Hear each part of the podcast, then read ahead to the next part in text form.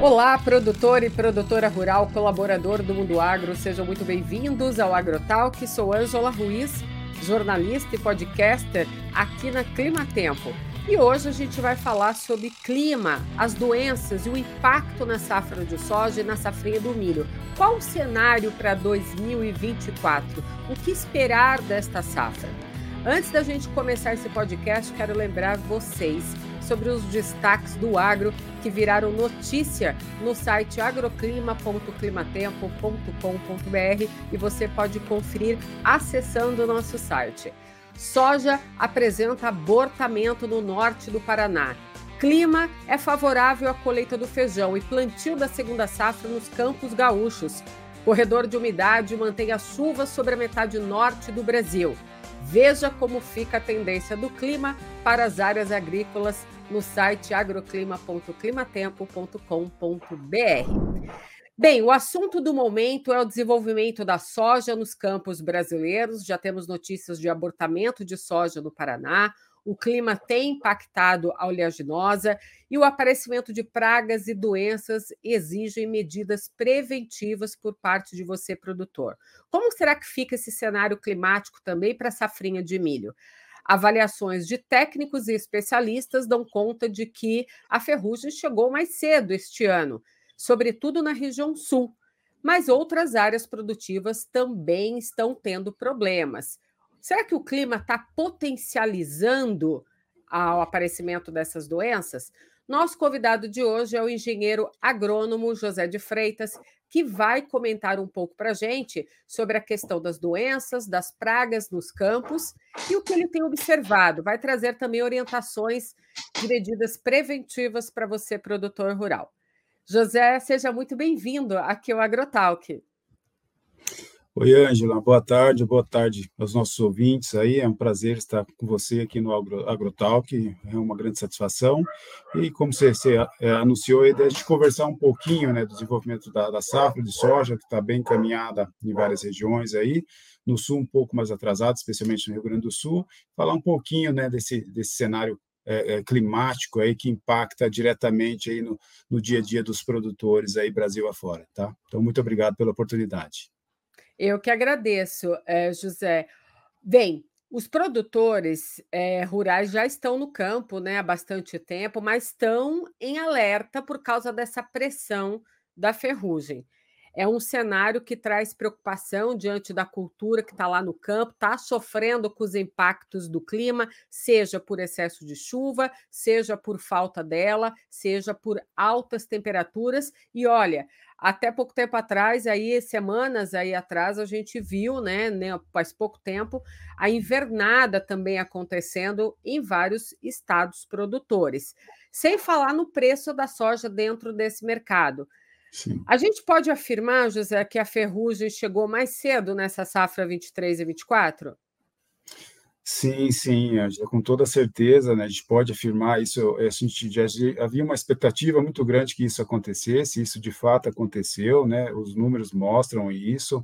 Né, você pode consultar, qualquer um pode consultar no site do consórcio anti-ferrugem, né? e realmente tem essas estatísticas lá. De maneira geral, a ferrugem ela, ela chegou praticamente um mês mais cedo, né? especialmente no sul do Brasil. Né? Já puxando o gancho de clima, né? O que, que aconteceu? A gente veio de um inverno, de um El Ninho, um El Ninho típico, forte, com pouco frio e muita chuva, né? Isso favoreceu a passagem aí de muita soja no campo, né? Soja tiguera, soja guacha, como dizem aí, né? é, com a presença do inóculo da ferrugem, né? E a gente entrou na primavera aí na, na, semeadura da soja com muita chuva, né, especialmente todo o sul, né? Então somou um ambiente favorável com muita chuva, a presença de inóculo, é, fechou o triângulo da doença, e a doença re, realmente apareceu muito cedo aqui em todo o sul, e, e os casos foram reportados aí no, consórcio anti-ferrugem, né? E realmente a ferrugem ela se manifestou muito cedo, né? O que, que aconteceu? Ela só não evoluiu tão rapidamente, né, porque o mês de dezembro foi seco, especialmente em Paraná parte de Santa Catarina, São Paulo, né, parte do, do, do Mato Grosso Sul também. Dezembro foi muito seco, né, então apesar dessa entrada bastante cedo, essa, essa seca ou veranico em setembro acabou retardando um pouco o desenvolvimento da doença. mas ela está presente, né? Voltou a chover bem agora em janeiro, né? E a doença voltou a evoluir. Então, vários colegas emitiram muitos alertas aí, especialmente aqui para o Paraná, regiões mais frias, né? E Rio Grande do Sul, para ter muito cuidado ainda com a ferrugem, né? Porque a soja aqui tem um caminho a, a longo aí para fechar o ciclo ainda, né? É, em função das semeadoras mais tardias.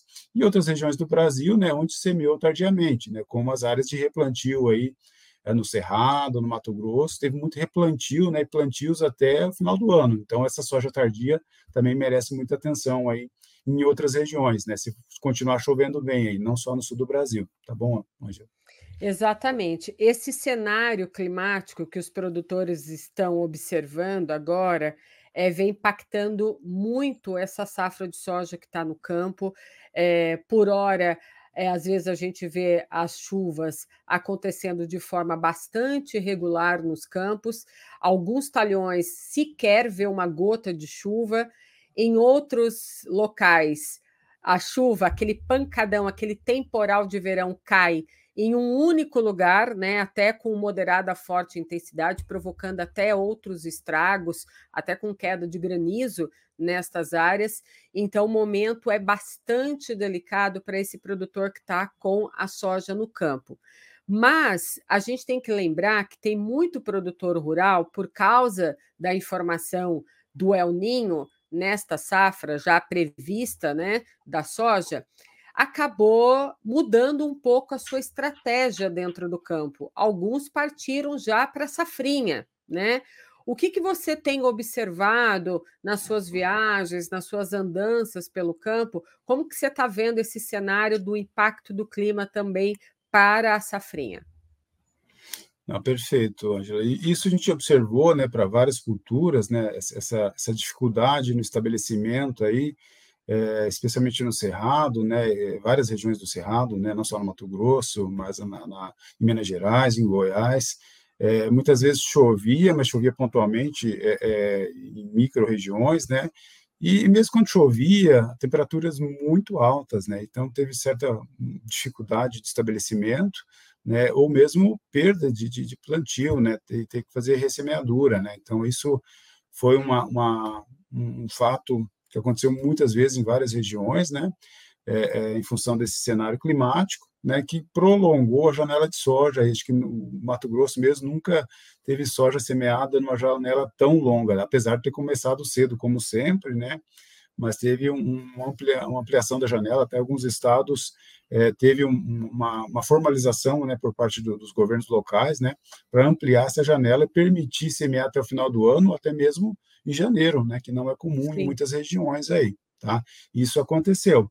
Como aconteceu para outras culturas, né, o próprio arroz no Rio Grande do Sul, pelo excesso de chuva lá, atrasou a semeadora do arroz, isso impacta também maior depressão de doença, agora essas semeadoras mais tardias bem como a soja semeada no Mato Grosso tardiamente, ou lá na Bahia também, né, que está sofrendo os impactos do El Ninho lá, que é, é chuva mais irregular, né, então a semeadura tardia também impacta numa maior pressão de doenças e muitas vezes também numa maior pressão de pragas, né, e isso associado aí à mudança no comportamento da própria ferrugem, da mancha-alvo, né, com uma seleção é, de populações resistentes, né? Então exige mais atenção aí dos produtores, dos, dos, técnicos, né? Se confirmar essa maior pressão de doenças, plantios tardios, né? Para ele ter mais é, cuidado aí é, nas medidas de controle aí, né? Que muitas vezes é pautada principalmente pelo uso de, de fungicidas, né? A gente vai falar sobre essas medidas aqui e foi até bom você tocar nesse assunto do arroz porque tem muita lavoura de arroz lá na região sul, né, que sofreu com danos pontuais, né, nas lavouras por causa de tempestades, mas agora a fase lá das lavouras é assim, é naquela fase vegetativa. A soja também lá na região sul, por exemplo, ela tem já um desenvolvimento, está se desenvolvendo, a gente vê que parte dessa soja está em desenvolvimento vegetativo, está germinando, algumas áreas já entraram em floração e enchimento de grãos, mas vale a pena a gente mencionar aqui que não é só a questão da chuva e do calor ou da falta dessa chuva, né, ou em excesso. A, o vento também é um percursor dessa doença, né, da ferrugem, dentro dos campos? Correto, correto. Sim, a, a, obviamente com o ambiente macro aí, com a chuva que promove o molhamento, acaba é, sendo é, preponderante, é um fator principal aí para a ocorrência de ferrugem e outras doenças, né? Mas o vento tem um papel muito importante aí na, na transmissão uh, em, em, grandes escalas, né? A gente fala a própria Bolívia às vezes tem muita influência, o Paraguai, né?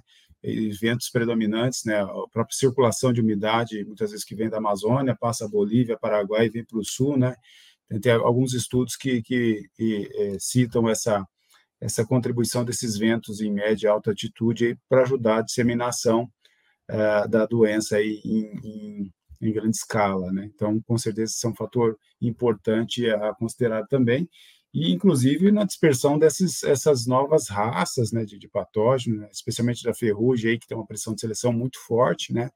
A gente tem visto aí algum, alguns é, grupos químicos, né, a pesquisa tem mostrado isso aí, que tem tido uma menor sensibilidade aí ao fungo causador da ferrugem, né? Então é sempre muito importante o produtor, o técnico, estar muito atento aí é, para ter tomar as medidas de controle aí é, inclusive da ferrugem, aí, que a gente cita rapidamente, aí, é uso de fungicidas, alternar grupos químicos, adicionar multissítios, né, entre outras medidas mais práticas, aí, tentar semear cedo, né, é, é, ampliar a janela aí, e, e, fazer o controle preventivo, aí, que é fundamental, especialmente da ferrugem e da soja. Né.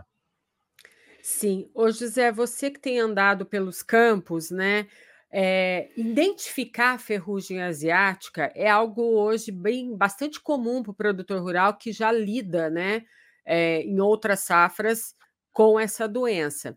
Mas quando há uma pressão maior por essa doença no campo, na parte superior da planta, né, a gente começa a observar alguns pontos escuros né, no monitoramento que o produtor faz dentro do campo. Tem a tal lá da que eles colocam, fazem também o trabalho do pano, né, dentro do dentro da lavoura para descobrir também outras pragas e doenças, mas passa ano, chega o outro ano, essa pressão da ferrugem acaba deixando o produtor de cabelo em pé, porque começa a vir alguns patógenos, algumas formas dessa doença um pouco mais resistente aos produtos que o produtor investiu para aquela safra. Como que é a orientação de vocês, engenheiros agrônomos, para esses produtores? Precisa fazer primeiro uma investigação dentro do talhão, entender ali uma possível é, tipo, variedade da doença? Como que funciona isso? Então, isso, isso a, pesquisa, né, seja é, oficial, aí, a pesquisa pública ou a pesquisa privada, né, tem um papel fundamental nisso, né, ou mesmo com parceria com, com as indústrias aí, né, é, em estar tá, é, monitorando esses cenários, né, e alertando o produtor, né. Então, nesse sentido, tem até um trabalho muito forte aí do, do consórcio de ferrugem, liderado aí por vários pesquisadores do Brasil, junto com a Embrapa Soja, né, tem a rede né, de pesquisa, é, os ensaios de rede, pesquisa, que hoje não é só ferrugem, tem mancha-alvo, é, tem o monitoramento dos ativos, né, tem outras redes também, do trigo, do milho, do algodão, e, e realmente extremamente importante porque ela, ela avalia os fungicidas principais que estão no mercado, seja marcas comerciais, novos uhum. fungicidas que estão em fase de desenvolvimento, e os antigos aí também de forma isolada, por quê? Para pegar essas, essas variações né, da, das populações dos fungos causadores de doença, né, é, se está alguma variação é, em alguma micro-região. Né? Então, esse é o, o, papel fundamental da pesquisa, e isso é feito hoje pelas redes, aí, fundações, instituições, consultorias, né? E, e como exemplo aqui na soja, né? O, o, resultado aí do trabalho do consórcio antiferrugem, que divulga todo ano a circular técnica aí, que contém esses dados, né? Tem os dados sumarizados a nível de Brasil, mas também tem os dados locais, né? Por exemplo, um exemplo prático, ah, uma população lá de Campo Verde ou de Rondonópolis, lá no Mato Grosso, foi menos sensível ao ativo X ou YZ lá para controlar uhum. a ferrugem, né?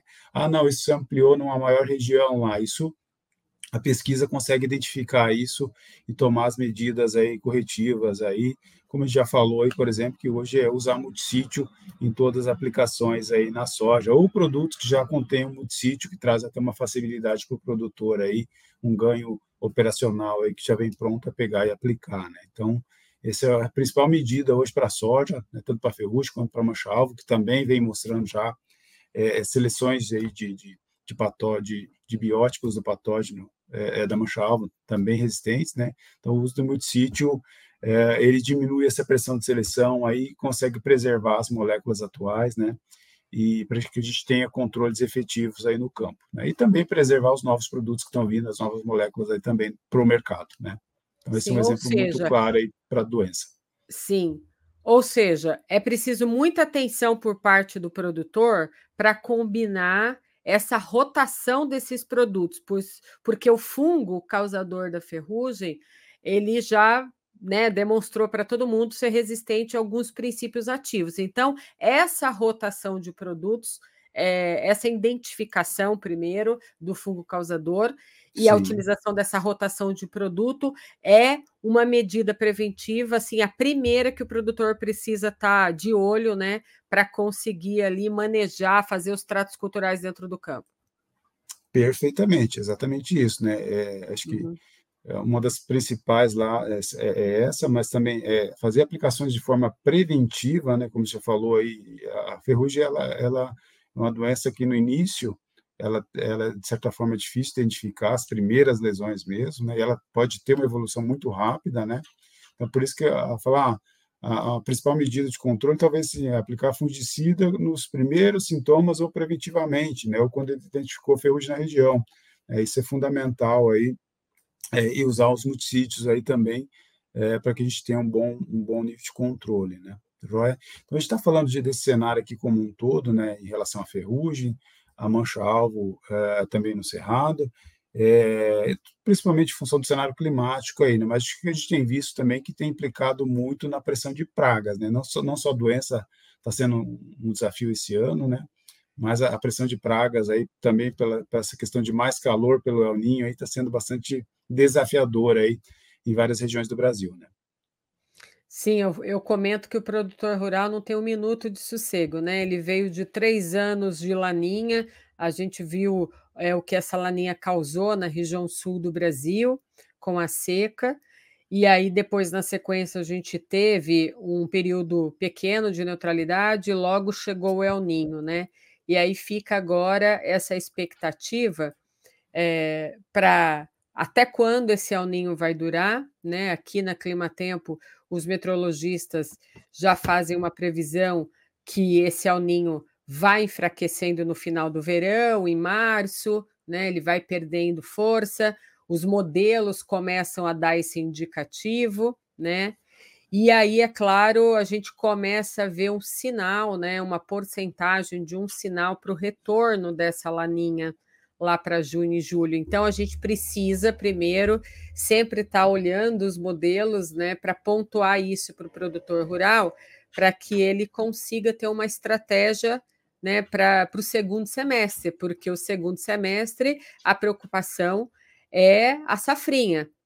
E tem muito produtor que deixou de plantar soja já vislumbrando a safrinha porque já começou a sentir né, esse clima um pouco adverso para a soja e já partiu para a safrinha. Você já visitou alguma área onde essa safrinha já foi é, plantada? É, gente, visitar especificamente não, mas a gente tem acompanhado, a gente acompanha diversas regiões aí, e isso aconteceu especialmente aí, por exemplo, Mato Grosso do Sul, eh, Mato Grosso, algumas regiões, Mato Grosso com mais intensidade, né? Alguns produtores não conseguiram implementar a soja ou, ou semeou, acabou perdendo, como a gente já falou, aí, por altas temperaturas, né? Como ele perdeu essa janela, e quanto mais tarde eu semeio a soja, é, há uma, uma, uma, correlação linear aí de perda de potencial produtivo, então muitos produtores acabaram por optar por fazer a semeadura, mudar para algodão, onde foi possível, né, quem tem estrutura para semear algodão, ou já esperar um pouco e plantar um milho safrinha aí plantar um milho safrinha de maior potencial. Isso de fato aconteceu, né? E principalmente no Mato Grosso. Né? A, gente, a gente viu e, e acompanhou vários casos aí nessa dinâmica aí. Esse milho foi semeado um pouco mais cedo, né? Aí já há relatos aí de uma pressão bastante forte de, de pragas, né? Como já comentei, que está, está acontecendo na soja, né? A gente tem visto aí, é, é, acho que vale comentar aqui também, é, o El Ninho não trouxe chuvas homogêneas é, para o sul-sudeste, é, mais para o Rio Grande do Sul, mas um, um, fato que foi homogêneo foi o calor, né? O calor veio, veio geral aí com várias ondas de calor, né? E temperaturas mais altas, de maneira geral, favorece muito o desenvolvimento de pragas, né? Então, a gente está vivenci, vivenciou e está vivenciando, por exemplo, surtos de ocorrência de, de complexo de, de, lagartas, aí, principalmente complexo spodóptera na soja, né? inclusive soja BT, uh, ah, da falsa medideira também, né? isso em várias regiões. É, vale, vale salientar aqui também a questão da própria mosca branca, né? Fazia alguns anos que o pessoal não falava tanto em mosca branca, e por quê? Altas temperaturas, é, combinado com veranicos, né? Então potencializou as epidemias da praga, né? Então tem muita mosca branca hoje, né? Dificuldade de controle é, na Bahia, no Tocantins, regiões do Mato Grosso, Goiás, Minas, até sul de São Paulo, né? Então muita mosca branca nessa safra, né? E isso já traz um, um pré-anúncio também, né? Para a safrinha, né? Ah, o que aconteceu agora não tem muito mais o que fazer, mas como planejar a próxima safrinha de milho que está sendo implementada aí em várias regiões, né, Angela? A gente já, já, essas temperaturas mais altas, e vale um alerta aí para o amigo produtor, por exemplo, no milho safrinha, já há relatos de altíssima pressão de percevejo barriga verde. Né? De novo, o ambiente mais quente como um todo, favorecendo o ciclo das pragas, né? então já há relatos de maior pressão de barriga verde. A gente está uh, eh, acompanhando cenários também de outra praga eh, muito temida pelos produtores, é, que teve um cenário tranquilo ano passado, que foi a cigarrinha. Cigarrinha continua um grande desafio aí ao produtor de milho. Né? E, e qual que é a expectativa é, da comunidade científica como um todo, né? dos pesquisadores, dos consultores, que diferentemente do ano passado, que foi bastante tranquilo, porque choveu, até esfriou em alguns momentos, até no Mato Grosso, esse ano não, há uma tendência de chover, mas talvez chover um pouco menos, como está acontecendo, é, e calor, né? Então, calor favorece muito a cigarrinha, né? Então, as primeiras semeaduras, você estava falando com um colega do Oeste do Paraná, que semeou milho safrinha já esses dias, muita cigarrinha nesse milho recém-emergido ali na região de Cascavel, né? E é, realmente é um consenso aí de, de vários entomologistas do Brasil aí que é uma expectativa que a gente tenha muita cigarrinha do milho nessa safrinha. Né? Então, vale total atenção do produtor aí, é, se esse fato se confirmar aí, para tomar as medidas cabíveis de controle aí, uh, para realmente controlar bem essa praga aí, que tem tudo para ser bastante expressiva nesse safrinha 2024.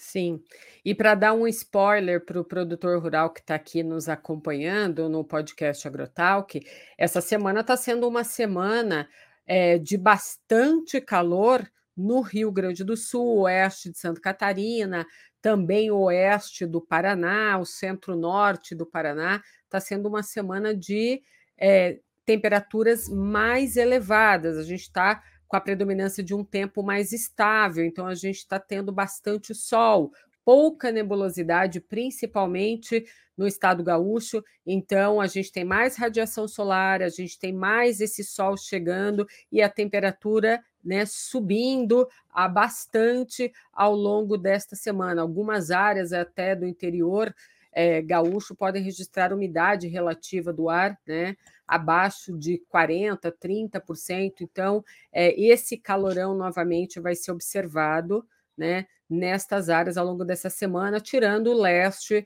de Santa Catarina do Paraná, que tem uma infiltração mais de umidade, então consegue ter ainda algumas pancadas de chuva acontecendo.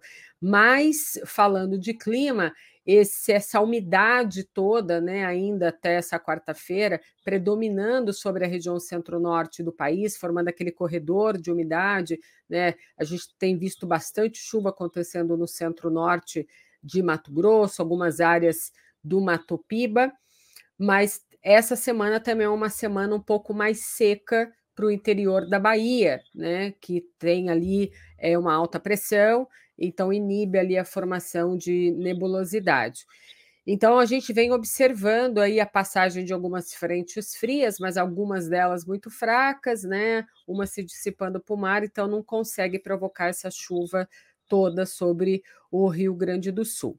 Mas voltando aqui ao nosso bate-papo, José, a colheita da safra 23-24 da soja, no último dia 25 de janeiro, estava em torno de 11% é, da área cultivada no Brasil contra 6%, né? De uma semana anterior a essa do dia 25, é, e 5% né, a menos no mesmo período, se a gente comparar do ano passado. Esses dados são da AG Rural. Com exceção do Rio Grande do Sul e do Piauí, que tem um calendário mais tardio, né, e também é, enfrentam atrasos na semeadura dessa safra, todos os demais estados brasileiros já estão colhendo essa safra de soja. E o plantio da safrinha 2024 de milho já avançou 11% no centro-sul do Brasil, de acordo com os dados do levantamento da G Rural. Então, o plantio da safrinha de milho 2024 atingiu, no último dia 25 de janeiro, 11% da área estimada para o centro-sul do Brasil. A gente vê muitos, muitas instituições é, trazendo seus dados a respeito dessa colheita de soja e o plantio do milho adiantado, né? Cada um tem a sua, a sua estimativa. É, o IMEA divulgou que a colheita da soja 23-24 de Mato Grosso, o plantio da segunda safra de milho, que é semeado após a retirada da soja nos campos, estão adiantados, né?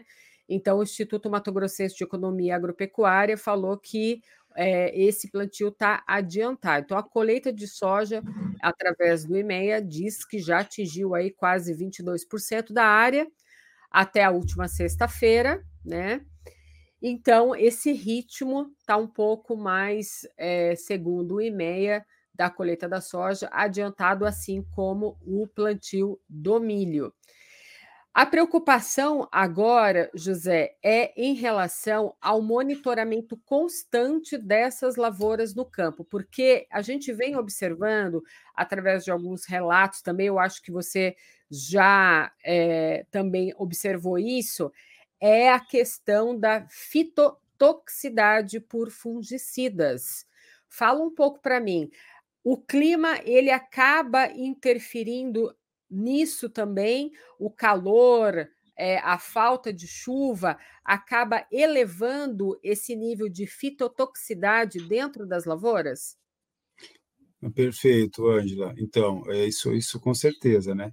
É, só, só, complementando essa antecipação de safra e safrinha aí, é, também função direta do clima, né? A gente tem uma safra mais quente, é, a soja, o milho, vários outros cultivos anteciparam o ciclo, né? Diferente do ano passado, que a gente teve um alongamento de ciclo, atrasou 7, 10 dias no Mato Grosso, por exemplo. Esse ano mesmo aqui no Paraná, o milho safra chegou 10, quase 15 dias mais cedo, né? E ano passado foi o oposto, né? Então, um, uma diferença ah, brutal de ciclo aí que está favorecendo colher mais cedo e, e também é, promover uma safrinha mais cedo. Então, os dados estão bastante coerentes aí relatados, né? E realmente a gente tem visto isso no campo, tá? É, falando em fitotoxicidade, sim, um ano de bastante expressivo. Acho que eu, nos últimos anos aí, ou na história, nunca vi se falar tanto de fitotoxicidade, né? Tanto pesquisadores, pessoal do meio, do mundo agro, aí, em redes sociais, né? Um tema bastante em pauta e bastante em alta, porque, mais uma vez, em função da variável ambiental aí, né? A gente teve estresse é, hídrico em várias regiões, é, associado a estresse térmico, né? Então, falta de água no solo, no sistema, solo, planta, atmosfera, né? E muitas vezes associado com temperaturas muito altas, né? Então, isso é, é o que tem de, de, de, de mais potencial para expressar fito, né? Muitas vezes aí por produtos químicos, incluindo os fungicidas, né? E então isso acabou se expressando, né? Então realmente o tema está bastante alto e até na, na, na, rede de avaliação aí dos fungicidas, né, coordenada aí pelo consórcio de ferrugem, Brapa Soja, é, nesses trabalhos, nesses ensaios espalhados no Brasil inteiro, uma das variáveis que foi, foi pedido para ser avaliado com mais critério é justamente a fitotoxicidade, né? até mesmo o produtor né, o agrônomo, o consultor, é, ter a informação de quais são as melhores alternativas de fungicidas mais seletivos, ou aquele que ele tem que ter um pouquinho mais de cautela, aplicar um pouco mais cedo, aplicar numa condição é, de, de, umidade melhor aí no, no, sistema como um todo, para não ter esse problema de, de fitotoxicidade, né? E a gente sabe quanto é, um ambiente mais estressante, quanto mais é, tardio eu aplico na soja, mais vai expressar fito também, né? Então, esse conhecimento é fundamental o produtor tomar a melhor, a melhor decisão, né? Em função, ele já sabe como que expressa fito, a condição, que momento, né? Mas também sabe ter essa informação em relação aos produtos aí, os principais fungicidas que estão no mercado, para construir um posicionamento mais assertivo, né? Então, ter as opções de fungicida que eu possa aplicar mais cedo e ter alternativas de fungicida que eu possa estar aplicando num, num cenário um pouco mais tardio, nesse risco maior de fitotoxicidade. Aí tem opções seguras, sim, que pode ser aplicado nessa, nessa janela aí, é, quando tem o estresse hídrico e o estresse térmico, que realmente potencializa a fito, como potencializou nessa safra, Ângela.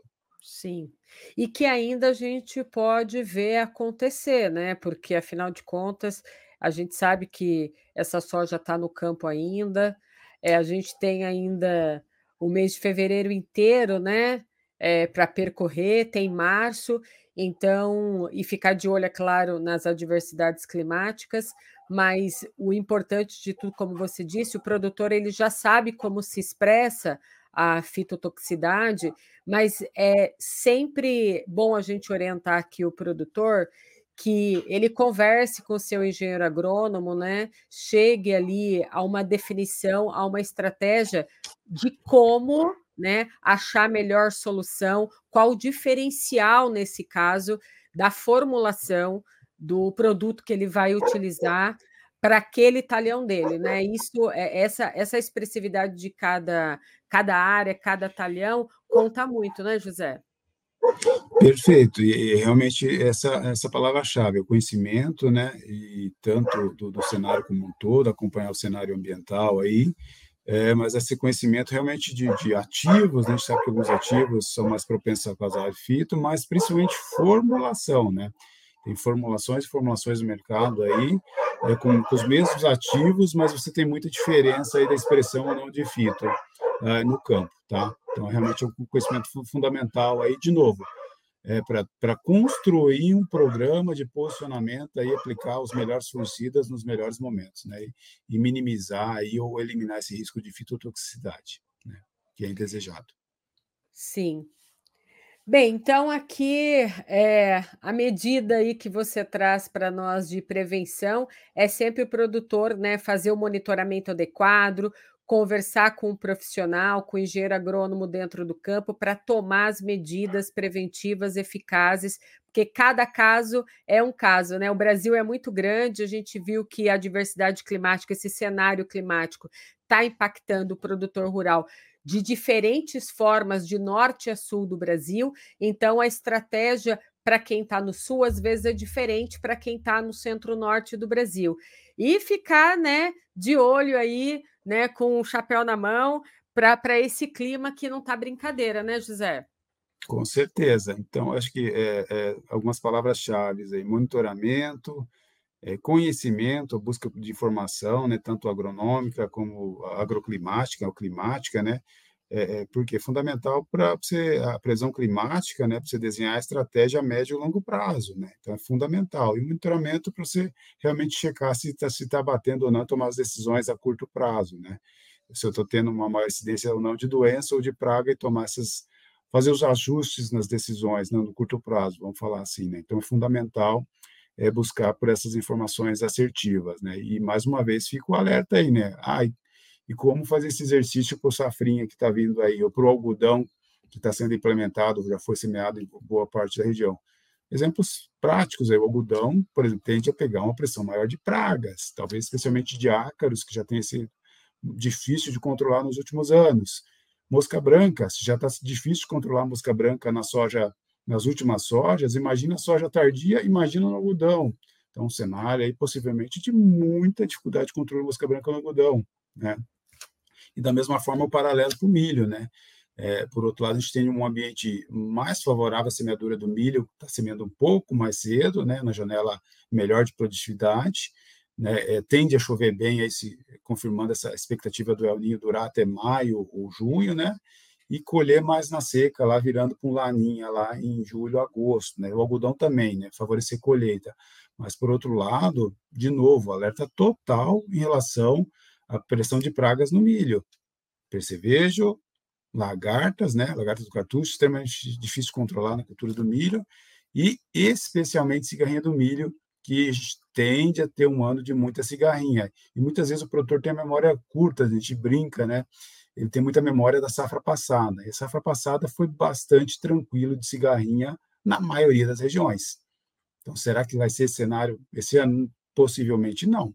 A previsão, a expectativa, né, em função do cenário climático, é que a gente tem um ano totalmente diferente do ano passado, quase que oposto, é, com muita pressão de cigarrinha, aí, muita pressão de pragas como um todo. Aí, tá joia?